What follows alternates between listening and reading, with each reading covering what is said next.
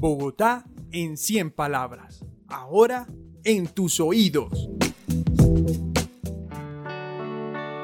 Destino.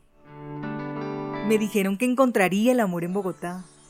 Lo busqué por calles y avenidas, por diagonales y transversales, por las direcciones nuevas y las antiguas.